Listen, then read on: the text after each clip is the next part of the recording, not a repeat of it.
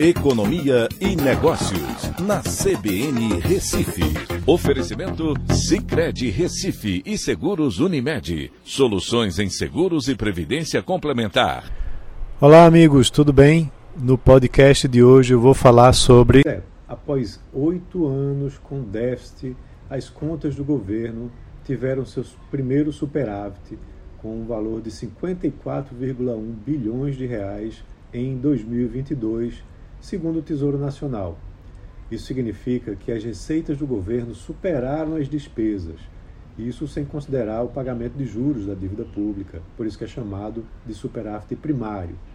De 2014 a 2021, o país tinha registrado déficits sucessivamente.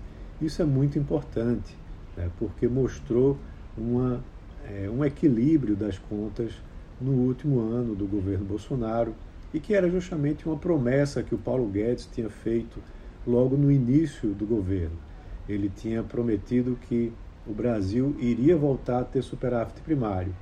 Porém, em 2019 não conseguiu esse feito porque era um primeiro ano de governo e em 2020 teve a pandemia.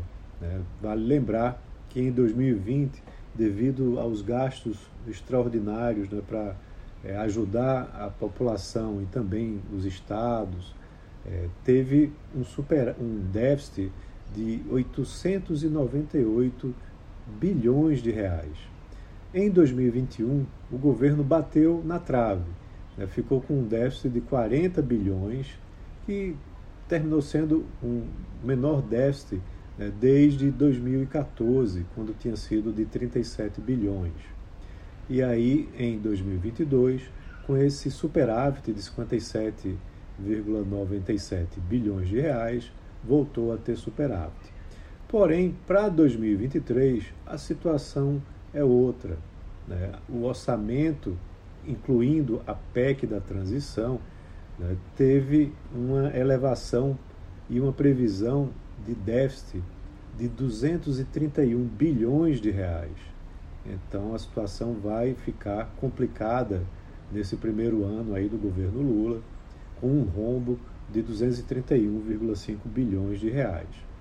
O ministro da Fazenda, Fernando Haddad, está buscando aumentar a arrecadação do governo para tentar diminuir esse déficit para algo em torno de 100 bilhões de reais. Mas, é, como não há é, uma previsão certa de que isso aconteça, a gente vai ter que ver como que acontece ao final do ano. É, na realidade, esse resultado de 2022 ficou acima da expectativa. O Ministério da Economia estimava que as contas do governo registrassem um superávit primário de apenas 36,9 bilhões. E a arrecadação ela ajudou muito a obtenção desse superávit primário em 2022, certo? Em valores corrigidos pela inflação, a arrecadação ficou em 2,25 trilhões de reais, que, apresenta uma, que representa uma alta real de 8,18% na comparação com o ano 2021. E essa arrecadação teve uma influência de três fatores. Primeiro, o crescimento da economia.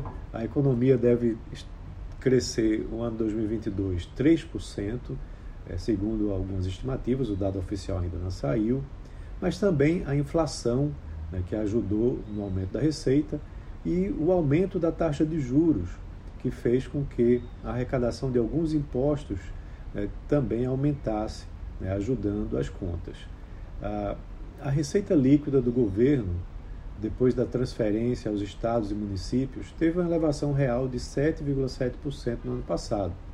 Né, isso foi muito bom, chegando para um montante de 1,85 trilhão de reais. Já a despesa, ela avançou menos, apenas 2,1% em termos reais, para 1,8 trilhão de reais. É importante que você tenha também a compreensão de que o, a melhora do, nas contas do governo veio também por conta do, da receita com dividendos e concessões. Em 2022, o governo recebeu 87,9 bilhões de reais em dividendos e participações das suas empresas, foi uma alta de 85,1% em relação ao ano anterior, das estatais, né, principalmente da Petrobras, E a receita com concessões e permissões subiu 343%, atingindo 47,5 bilhões de reais em 2022, é, que era justamente uma pauta importante do governo Bolsonaro, o programa de concessões e privatizações. Essas foram as duas maiores altas percentuais pelo lado da receita né, e que ajudou bastante nesse superávit. Então é isso, um abraço a todos e até a próxima.